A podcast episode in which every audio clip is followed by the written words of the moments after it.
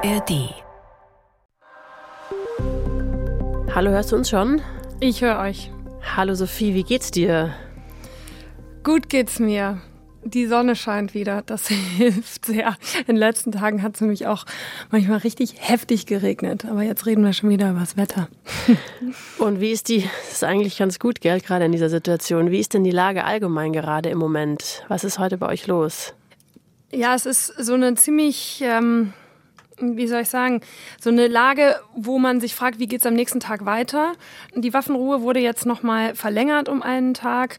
Weitere Geiseln sollen rauskommen. Und alle fragen sich, geht das jetzt so weiter? Wann könnten die Militäreinsätze von Israel im Gazastreifen weitergehen? Also es ist so eine Situation, wenn man irgendwie abwartet und nicht ganz weiß, wie geht es denn jetzt eigentlich weiter? Ich will heute mit dir mal was ganz Grundlegendes klären, und zwar die Frage, wer ist die Hamas eigentlich? Das klingt nach einer super einfachen Frage, ist aber mega komplex und wir bekommen auch jede Menge Fragen und Kommentare dazu, die richtig ins Detail gehen. Und deshalb geht es heute bei uns darum, was ist diese Terrororganisation, was will sie und wie ist sie aufgebaut. Und ich weiß schon, jeder von euch Corris hat schon mal mit der Hamas zu tun gehabt. Das haben wir in den letzten Folgen ja auch immer wieder gehört. In welcher Situation bist du ihnen denn zum ersten Mal begegnet? Also zum ersten Mal begegnet man der Hamas am Grenzübergang, weil ohne den zu passieren, kommt man nicht nach Gaza rein. Zumindest war das bisher so. Diesen Grenzübergang, über den wir immer gegangen sind, den gibt es jetzt wahrscheinlich in dieser Form gar nicht mehr. Und ich war auch mal im Innenministerium und habe dort mit Hamas-Vertretern gesprochen. Da geht es dann um sowas wie Drehgenehmigungen, ähm, weil die wollen immer sehr genau wissen, was man macht und fragen einen noch ziemlich aus. Fand ich auch unangenehm, weil da sehr persönliche Fragen auch kommen nach irgendwie dem Namen von meinem Vater und solche Dinge. Und ich war tatsächlich auch mal in einem Hintergrundgespräch mit einem Vertreter der Hamas. Siehst du diese Zusammentreffen jetzt mit anderen Augen, seit dieser Krieg angefangen hat? Also ich hatte keine Illusion, das ist eine Terrorgruppe. Ähm, ich fand das immer schwer, in dem direkten Kontakt einzuschätzen, so wie unangenehm kann das jetzt werden. Und dann gab es ja auch lang diese Einschätzung, ah, die Hamas ist gar nicht interessiert an einer totalen Eskalation, die will den Gazastreifen regieren. Ich habe Mai mal eine Woche lang im Gazastreifen festgesteckt während einer Eskalation. Und da war es der islamische Dschihad, eine andere Terrorgruppe, die Raketen abgeschossen hat. Und jetzt zeigt sich aber, die Hamas hat da von langer Hand sehr brutale Anschläge geplant. Also du hattest schon viele Berührungspunkte mit der Hamas. Du bist auf jeden Fall die richtige Gesprächspartnerin für heute. Bist du bereit? Ich hoff's. hey, das ist Lost in der Ost, der Podcast zum Krieg in Israel und Gaza. Es ist gerade sehr schwer, den Überblick zu behalten und zu verstehen, was passiert. Ich bin Christine Auerbach und wir sprechen hier in diesem Podcast mit den KorrespondentInnen der ARD in Tel Aviv und mit anderen ExpertInnen zur Lage in Nahost und über die Hintergründe, damit ihr euch nicht mehr lost fühlt bei diesem Thema. Die Fragen haben wir aus E-Mails, die ihr uns geschickt habt und aus Kommentaren und Direktnachrichten in der News-WG.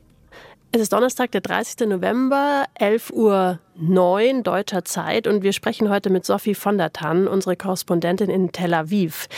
Sophie, erste Frage. Wer genau ist denn die Hamas?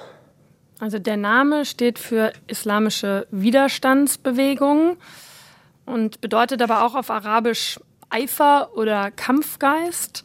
Die Hamas ist eine militante Gruppe, nationalistisch zieht den Islam heran, auch als Rechtfertigung. Also es geht ja um politischen Islam. Die Hamas wurde als Ableger der Muslimbrüderschaft nach dem Beginn der ersten Intifada 1987 gegründet. Erste Intifada, das war palästinensischer Volksaufstand. Und dann gab es eine Charta, in der die Ziele genannt werden der Hamas 1988. Und da steht drin, Zerstörung Israel, Errichtung einer islamischen Gesellschaft im historischen Palästina, den Staat Israel durch einen bewaffneten Heiligen Krieg vernichten und eben auf dessen Gebiet, im gesamten Palästina, eine islamische Herrschaft zu errichten.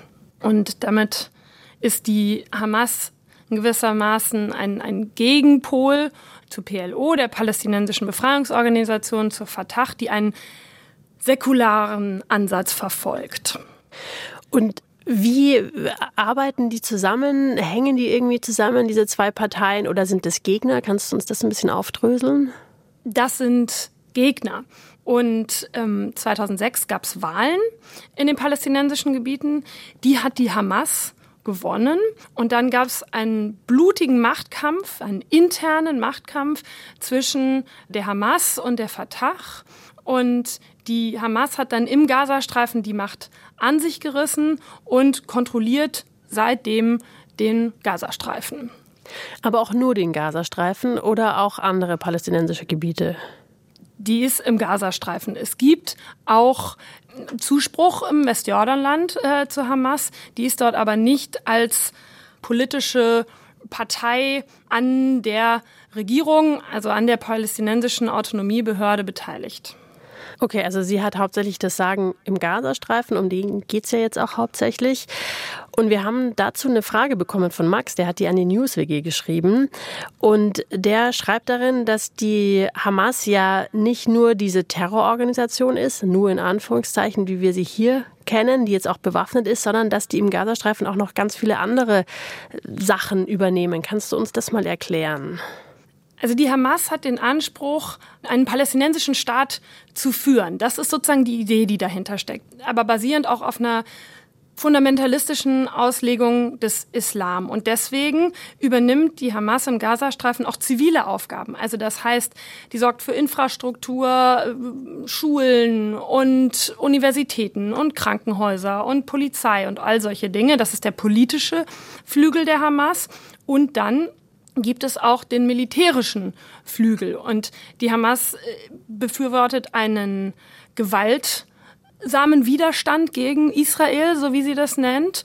Und dieser militärische Flügel, das sind die Hamas-Kämpfer, das sind die Al-Qassam-Brigaden und die planen Anschläge. Die waren auch die Terroristen, die dann nach Israel, da gab es noch andere Terrorgruppen, die mit dabei waren, aber das waren vor allen Dingen eben diese Al-Qassam-Brigaden und Kämpfer, die sich denen angeschlossen haben, die in den bewaffneten Kampf gegen Israel eintreten und Terroranschläge verüben. Max, der will dann auch noch wissen, äh, wie das Verhältnis zwischen diesem bewaffneten Arm ist und der zivilen Organisation. Kannst du dazu was sagen? Also grundsätzlich muss man sagen, das ist gar nicht so leicht rauszufinden, wie wirklich die Strukturen sind. Das ist eine Organisation, die auch zum Teil sehr undurchsichtig arbeitet, die ganz viele unterschiedliche Ebenen auch hat. Da gibt es auch durchaus Rivalitäten innerhalb der Organisation. Und die arbeiten relativ unabhängig, zumindest zu Friedenszeiten, die Organisation, die mehr für die politische Seite zuständig ist, der politische Flügel und der militärische Flügel. Ähm, aber jetzt so in Kriegszeiten kann man schon davon ausgehen, dass das eng miteinander auch alles abgestimmt ist.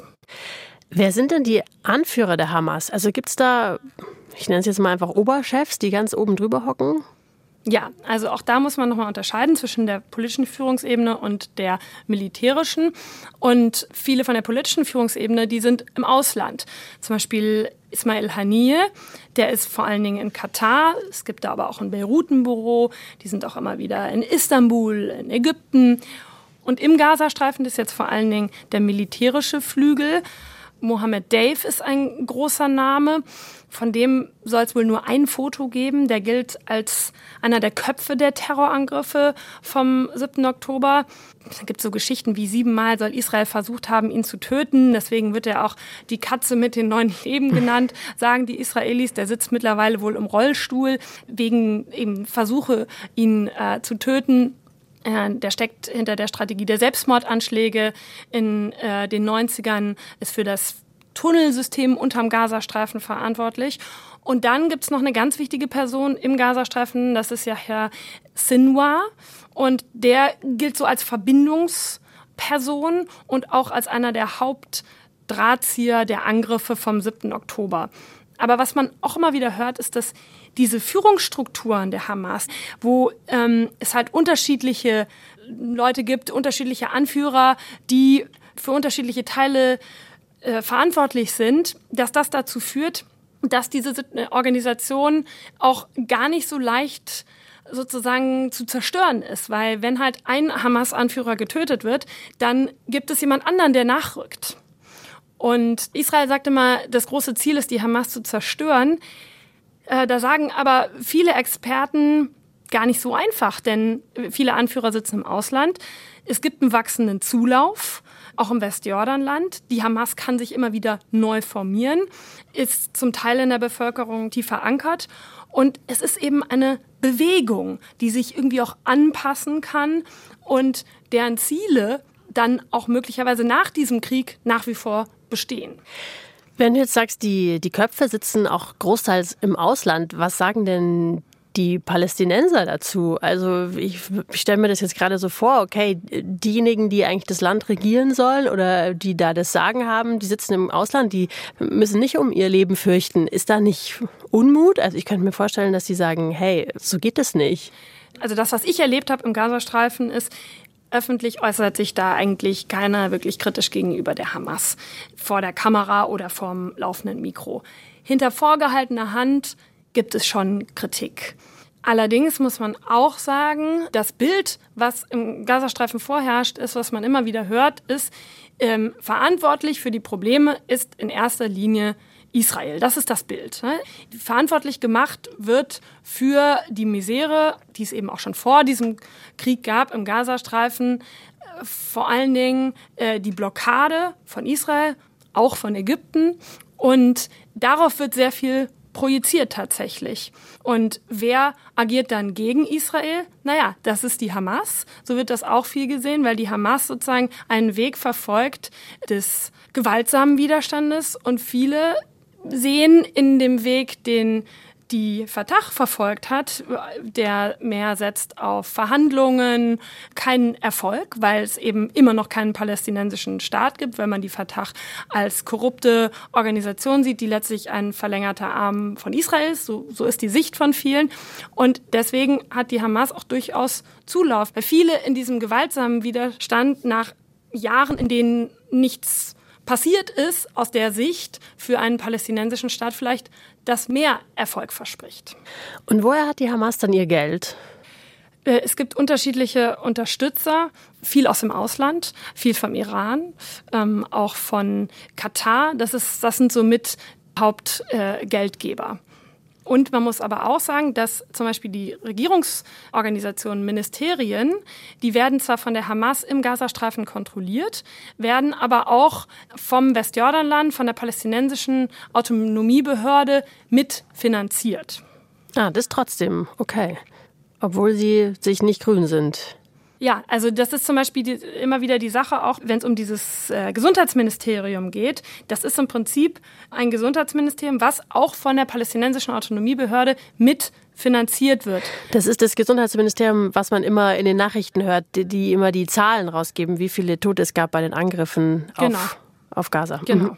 Ja. Einer der Gründe, warum die Hamas damals so großen Zulauf hatte, ist, weil sie sehr aktiv war im karitativen Bereich, soziale Aufgaben übernommen hat und den Menschen auch im Prinzip gesagt hat, so, wir hören auf mit dieser Korruption, wir sind die, die hier sich um euch kümmern und nicht uns das Geld in die eigenen Taschen stecken.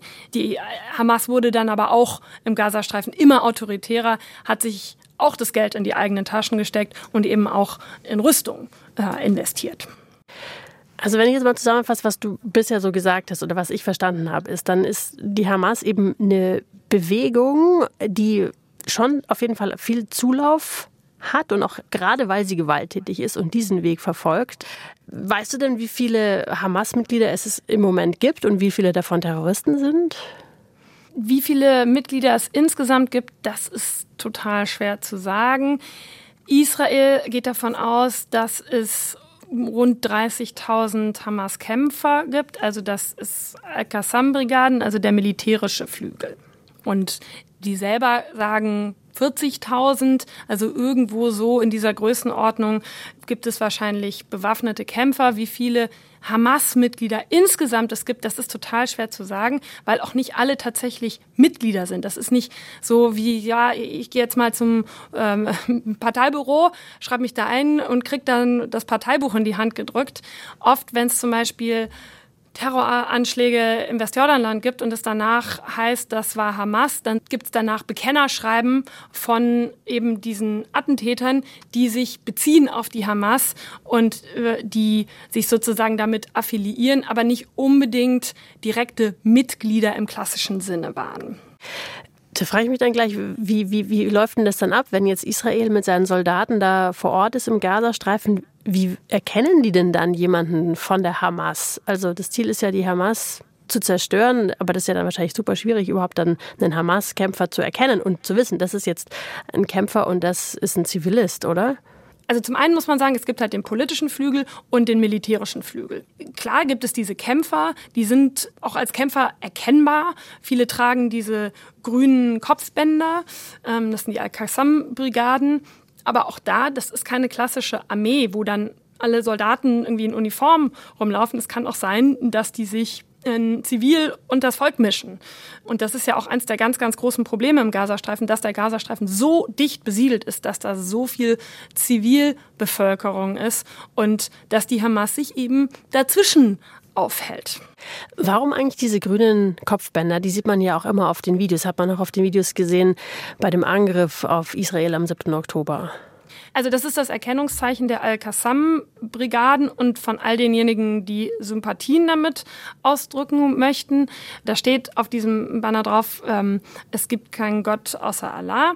Und ich habe die auch einmal gesehen. Ich weiß noch, als ich im Gazastreifen war und dann fuhr vor mir so ein Pickup und da waren ganz viele Kämpfer dicht gedrängt drauf und äh, habe dann ein ziemlich mulmiges Gefühl bekommen und meinte so, müssen wir jetzt irgendwie wird das jetzt gefährlich für uns? Und ähm, da meinte der, mit dem ich unterwegs war, die fahren jetzt wahrscheinlich irgendwo zu einer Übung. Ähm, ja, das ist halt der militärische Flügel der Hamas, der sich damit kennzeichnet. Grün, Farbe des Islam und oft auch von ja, politisch motivierten Gruppen, Gruppen des politischen Islams, fundamentalen Gruppen auch genutzt. Wenn du sagst, die fahren da einfach so offen mit dem Pickup durch, durch die Straßen, was sind denn das dann für Leute? Also woher rekrutiert die Hamas äh, ihre Leute? Ist das so wie bei der Mafia, dass die ganze Familie dabei ist? Oder ist es so einmal Hamas, immer Hamas? Man muss da ein bisschen unterscheiden zwischen Westjordanland und Gaza. Im Westjordanland geht das vor allem über Studierende, weil die Hamas an den Unis agieren darf. Im Gazastreifen ist es leichter, die Leute tatsächlich auch direkt anzusprechen und na, die Hamas ist eben in allen Institutionen da irgendwie beteiligt und da gibt es einfach viel, viel mehr Kontaktpunkte. Was bietet die denen? Also warum sollte man als junger Mann, sind ja hauptsächlich Männer wahrscheinlich, äh, Kämpfer bei der Hamas werden? Also was wir zum Beispiel beobachten konnten, ist, dass ist jetzt ja auch im Westjordanland so radikalere Gruppen gab, die entstanden sind, denen sich junge Männer angeschlossen haben und aktiv auch auf Social Media waren und deren Beiträge dann von Hamas nahestehenden Kanälen groß gemacht wurden, denen Reichweite gegeben haben. Das ist nicht direkt Rekrutierung, aber das ist halt ein Tool zur Rekrutierung, weil wenn man dann irgendwie von diesem diesem Bild des bewaffneten Widerstandes, dieser wir kämpfen gegen Israel, wir lassen uns hier nicht mehr unterjochen, das ist so dieses Bild. Und die palästinensische Autonomiebehörde, die hat es nicht geschafft, irgendwas für uns zu erreichen. Im Gegenteil, die kooperieren mit den Israelis, dann ist das eine Welt, die sich diesen ja, Sympathisanten und dann möglicherweise Anhängern bietet, die auf den ersten Blick vielversprechender ist. Sind denn da auch Leute vom, vom Ausland dabei? Also ich erinnere mich noch, äh, die Rekrutierungen vom IS, die gingen ja ganz stark, gehen auch immer noch über soziale Medien, wo wirklich Leute aus dem Ausland auch rekrutiert wurden. Ist es bei der Hamas ähnlich? Der Fokus der Hamas ist viel nationalistischer. Es geht wirklich um einen palästinensischen Staat. Und bei IS-Kämpfern waren es vor allem Kämpfer aus Syrien, Irak, aber eben auch diese Idee des globalen Dschihads, wo in der ganzen Welt rekrutiert wurde, auch irgendwie junge Europäerinnen und Europäer.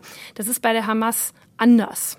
Die nutzen zwar auch eine politische Auslegung des Islams, aber sind, wie gesagt, wesentlich nationalistischer und rekrutieren auch wirklich mehr aus palästinensischen Kreisen. Ist eine andere Ausrichtung. In die Richtung geht auch eine E-Mail, die wir bekommen haben. Da hat uns Angela nämlich folgende Frage geschickt. Ich lese sie dir einfach mal vor. Sie fragt, sind ausschließlich jüdische Menschen das Ziel der Hamas oder weitet sich der Terror auch aus auf Christen oder Muslime mit abweichender Weltanschauung? Wenn man sich die Anschläge vom 7. Oktober anschaut, dann haben Hamas-Terroristen da wahllos getötet. Und unter den Toten waren auch israelische muslimische Bürger, Beduinen vor allen Dingen. Also der Terror richtet sich in dem Fall wirklich gegen gegen alles. Und das Ziel der Hamas ist eben eine Errichtung einer islamischen Gesellschaft im historischen Palästina auf dem ganzen Gebiet. Die sprechen Israel das Existenzrecht ab. Und es gab mal ein Dokument 2017, da hat die Hamas gesagt, sie würde akzeptieren auch einen Staat, einen palästinensischen, der in den Grenzen von 1967 ist, das heißt Westjordanland und Gaza, was dann einige als implizite Anerkennung der Zwei-Staaten-Lösung gesehen haben, als ein Versuch, sich irgendwie ein moderates Image zu geben. Aber es ist ziemlich eindeutig, aller spätestens seit dem 7. Oktober, dass das nicht die Linie ist. Also ist klar, das moderate Image ist auf jeden Fall weg. Aber Sie haben sich das ja auch manchmal gegeben. Also du hast am Anfang ja auch gesagt, du selber bist mal in den Gazastreifen eingeladen worden zu einem Hintergrundgespräch. Also das klingt jetzt ja relativ moderat. Also man lädt dann da westliche Journalisten ein, um zu erklären, was man vorhat. Oder wie muss ich mir das vorstellen?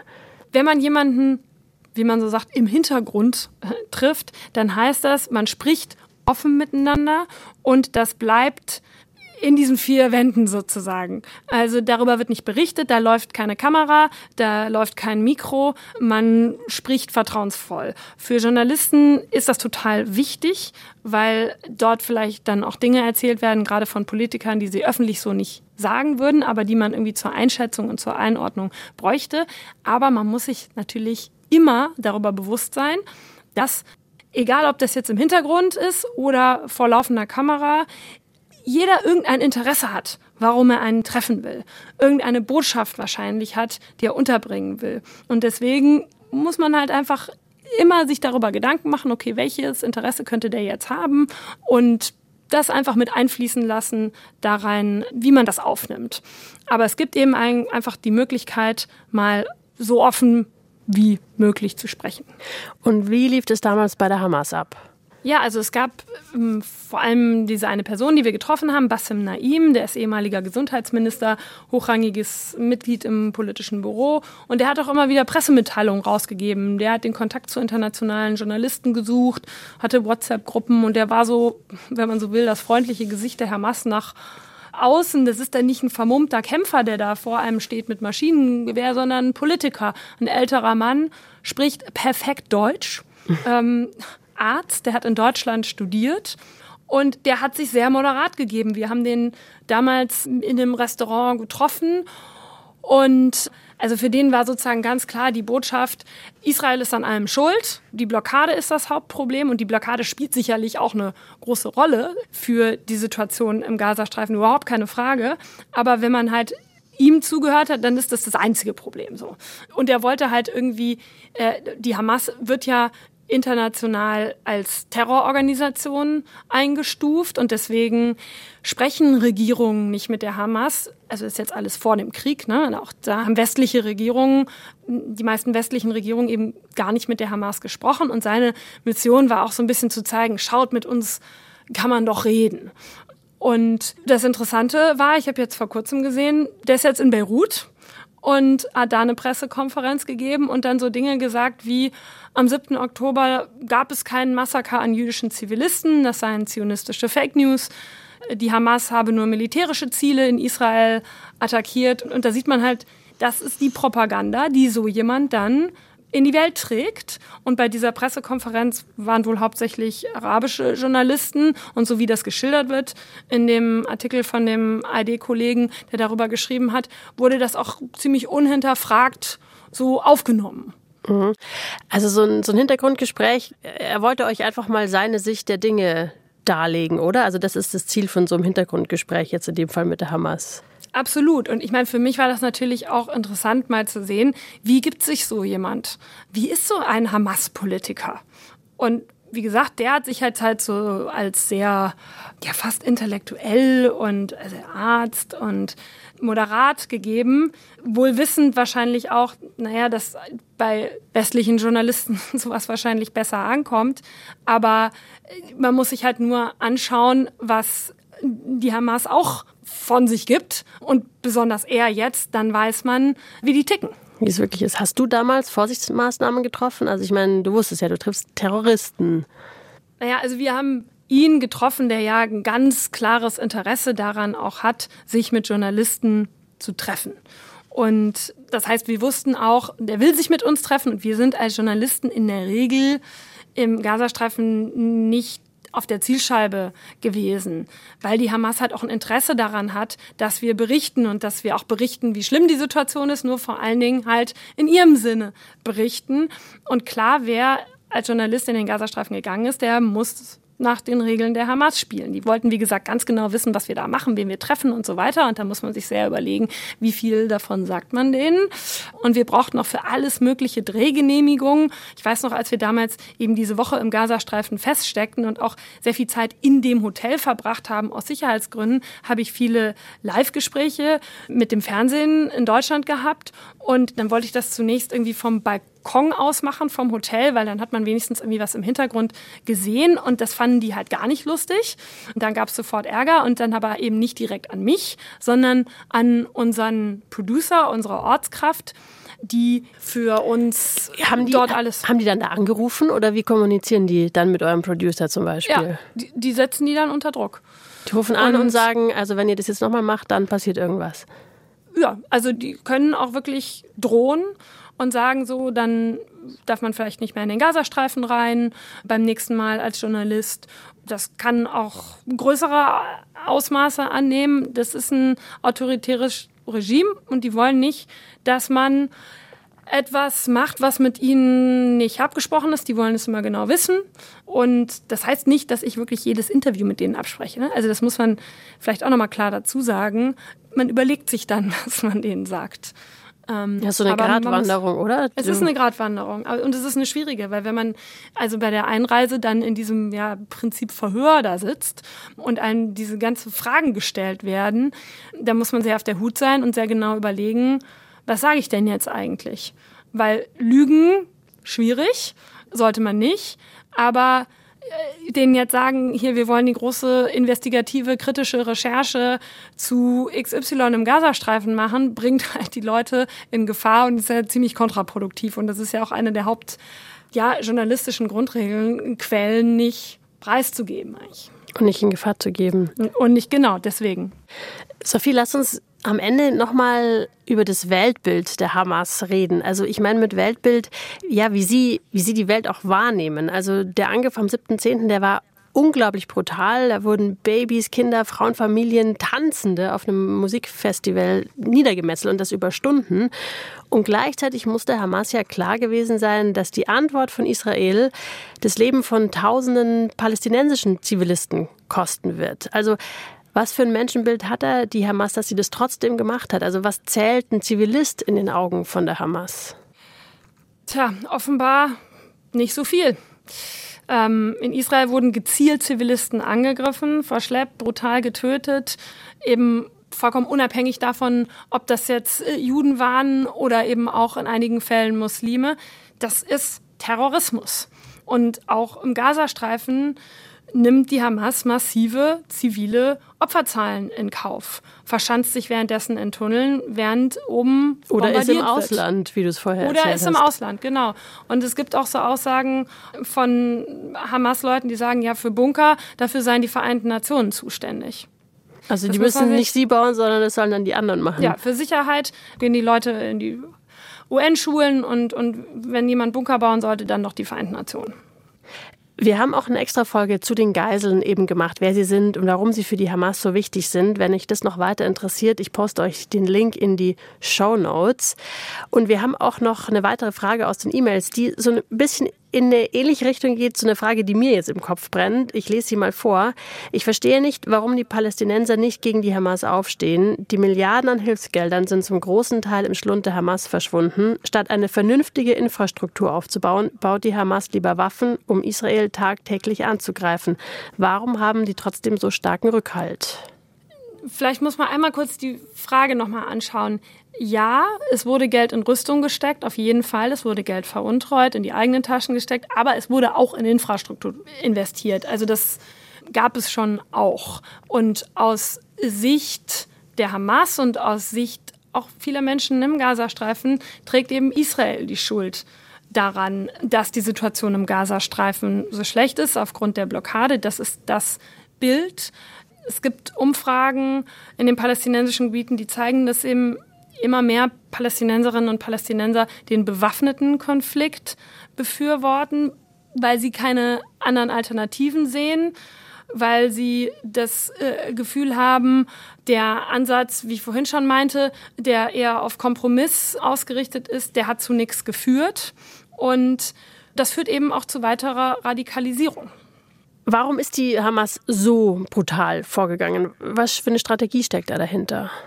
Also es gibt auch die Vermutung von Beobachtern, die sagen, die Hamas muss sich darüber im Klaren gewesen sein, dass sie damit die maximale Reaktion von Israel auch hervorrufen wird und dass es zu äh, massiven Militäreinsatz im Gazastreifen mit vielen, vielen Toten kommen wird und dass das dann wiederum Bilder erzeugt, die Israel unter Druck setzen, aber die auch arabische Staaten unter Druck setzen, vor allen Dingen die Länder, die begonnen haben, ihre Beziehungen zu Israel zu normalisieren.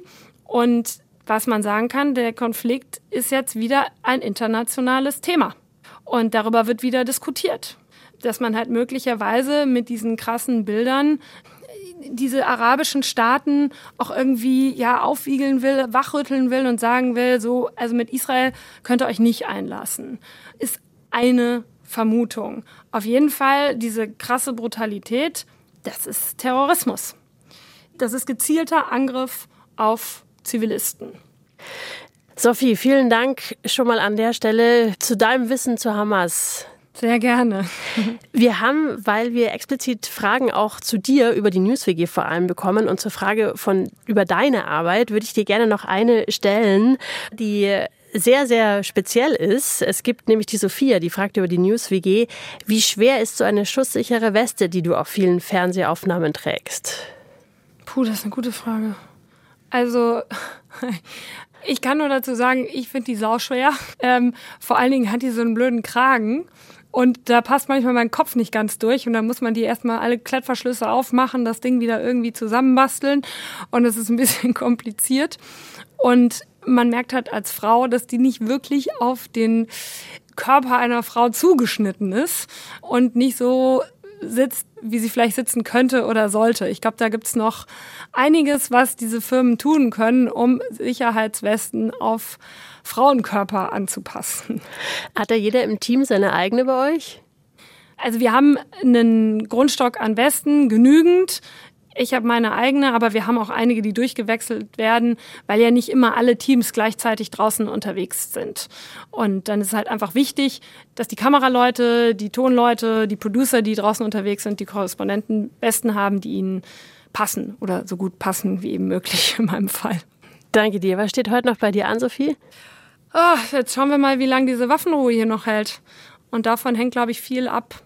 Und ich mache fürs Wochenende einen Weltspiegel aus dem Gazastreifen und weil wir da ja aktuell nicht hin können, bin ich da jetzt intensiv in Kontakt mit unseren Producern vor Ort und hoffe, dass die uns dabei helfen können. Danke dir. Sehr gerne. Und ich habe noch einen Podcast-Tipp für euch. Wenn ihr über die aktuellsten Themen des Tages Bescheid wissen wollt und nichts mehr verpassen wollt, dann schaut vorbei beim Podcast von BR24, Thema des Tages. Dann verpasst ihr auf jeden Fall nichts mehr. Und wenn ihr eine Frage habt, die wir bei Lost in der Ost besprechen sollen, dann schickt die uns einfach. Entweder per DM an die NewsWG auf Instagram oder per E-Mail direkt an uns an lostinnerost.br.de. Die E-Mail-Adresse, die poste ich euch auch nochmal in die Show Notes. Lost in der Ost ist ein Podcast von BR24 und dem ARD-Studio Tel Aviv in Zusammenarbeit mit der NewsWG, die Nachrichten auf Instagram macht. Das Redaktionsteam dieser Folge war Anna Fawig, Sophie von der Tann, Ann-Kathrin Wetter und ich, Christine Auerbach.